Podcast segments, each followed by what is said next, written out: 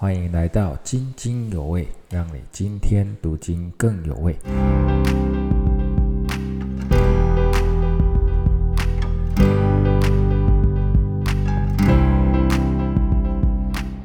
大家平安。今天要分享的进度呢，在彼得后书第一章。当时的教会呢，面临到许多的逼迫，彼得知道自己其实也已经快要殉道了，所以面对这么艰难的环境，然后又有许多的假先知和假教师出来说话，很多的信徒也就随从了他们。那我们来看看彼得后书在第一章的部分，彼得如何来教导弟兄姐妹面对这样的状况。在第一节到第二节当中，彼得说他写信给与他一样存宝贵信心的人，对于认识神的人，恩惠平安多多的加给他们。恩惠平安并不是来自政府，来自任何一个立场，这个平安来自认识神。所以彼得勉励信徒要紧紧的抓住对神的认识。在第三节到第四节讲到神已经将一切关乎生命而前进的事赏赐给我们。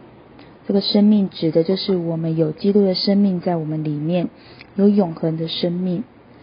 神把这样宝贵的应许、极大的应许赏赐给我们，叫我们能够脱离世上从情欲来的败坏。就得以与神的性情有份。这个呢，就是在讲生命和前进。我们跟神越多的相像，就与神的性情有份。在第五节到第十一节的部分，两次讲到我们要殷勤，就是在生命和前进的事上能够慢慢成长，以至于真的跟神的性情是有份的。在这段经文当中，总共有八个步骤。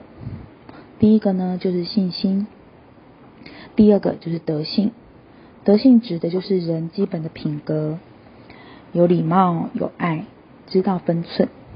第三就是知识，对真理的认识跟对神的认识。第四是节制，我们更加认识神，就更加能够控制自己。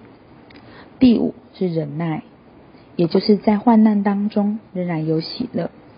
第六是前进，就是在神的性情上有份，越来越像神。第七就是爱弟兄的心，最后一个就是爱众人的心。我们能够慢慢的成长，是神的恩典。另外一方面就是我们也要殷勤，才能够从第一个信心到最后一个有爱众人的心。